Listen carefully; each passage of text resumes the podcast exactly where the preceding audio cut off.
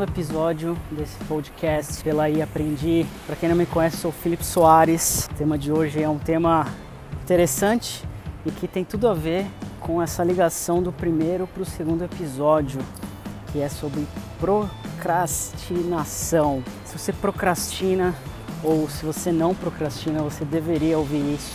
Então se prepara que vem paulada aí.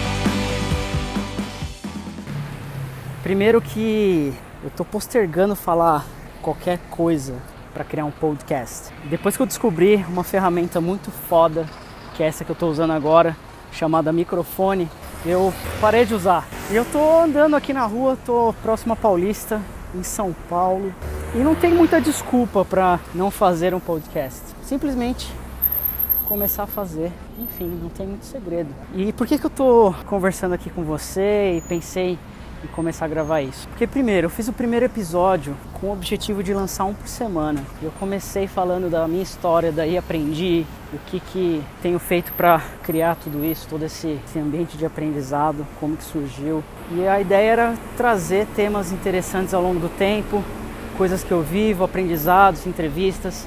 Ideias é o que não falta. E eu acredito que muita gente passa por isso. Eu vejo no Twitter, vejo no Facebook, muita gente vem conversar comigo, eu percebo que as pessoas travam para fazer algumas coisas muito fodas, muito legais. E quando a gente fala de procrastinação, às vezes parece uma palavra até meio feia, né?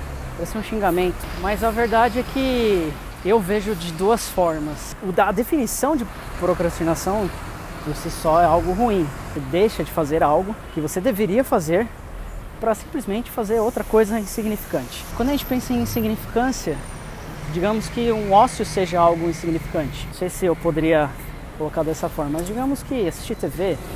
Então imagina que você está fazendo alguma coisa que você não deveria estar fazendo. Então, por exemplo, vou ficar mexendo no Facebook o dia inteiro ao invés de preparar uma aula, desenhar um projeto novo, fazer uma reunião. Uma das coisas que, que eu fiz no começo de 2016, final de 2016, na verdade, setembro de 2016, surgiu após uma procrastinação profunda. Estava no momento de. Mas eu não estava fazendo nada e de repente eu estava meio que cansado de não fazer nada. E comecei a pensar em agir, e fazer alguma coisa útil.